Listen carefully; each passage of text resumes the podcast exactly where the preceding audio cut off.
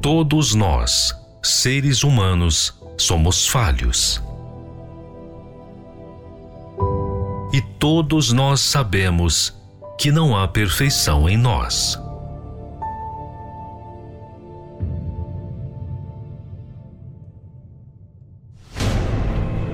Nós precisamos perseverar para nos manter. Mas e Deus? Quem é Ele? Como Ele age?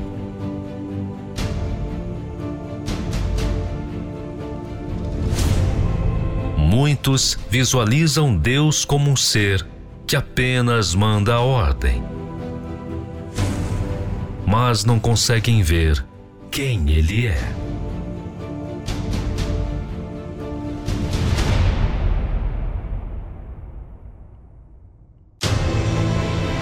Aprenda conosco a conhecer Deus na sua essência, como Ele age, como Ele vive e como ele é.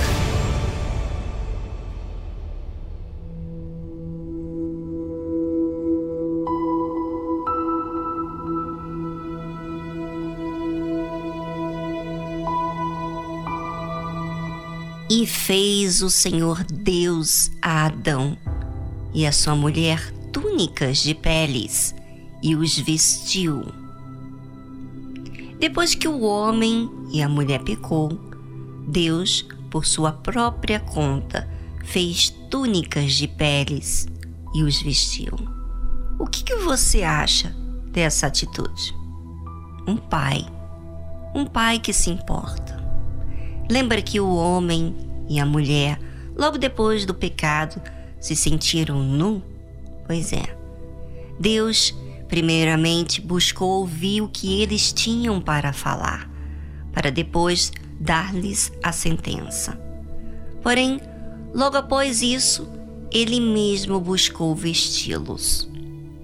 Essa túnica que Deus fez para eles teve que matar um animal para usar como uma forma de cobri-los. Ou seja, o animal que não cometeu nada de errado teve que pagar o preço da sua própria vida para cobrir o pecado do homem como é sério o pecado. Não há como não trazer consequências. E essas consequências não é nada mais que o preço da desobediência. Vamos relatar aqui o que aconteceu com as consequências do pecado. A serpente iria rastejar todos os dias da vida e comer do pó. A mulher iria ter dor multiplicada, iria gerar filho na dor. E o desejo dela seria para o marido e ele a dominaria.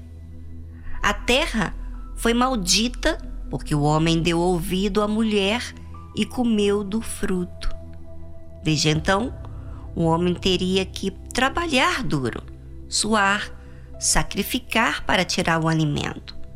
Com dor, comeria do alimento da terra todos os dias da vida. E agora, lidar com todas as consequências que o pecado trouxe, como que eles iriam conviver com o pecado exposto? Deus matou um animal para então cobri-los da sua nudez. Deus que criou todas as coisas deu escape diante da vergonha. E não só isso, mais tarde, ele ofereceria o seu único filho para ser o animal, mas não para cobri-los do pecado, mas para arrancar o pecado de todo aquele que aceita e assume a Jesus como seu único Salvador.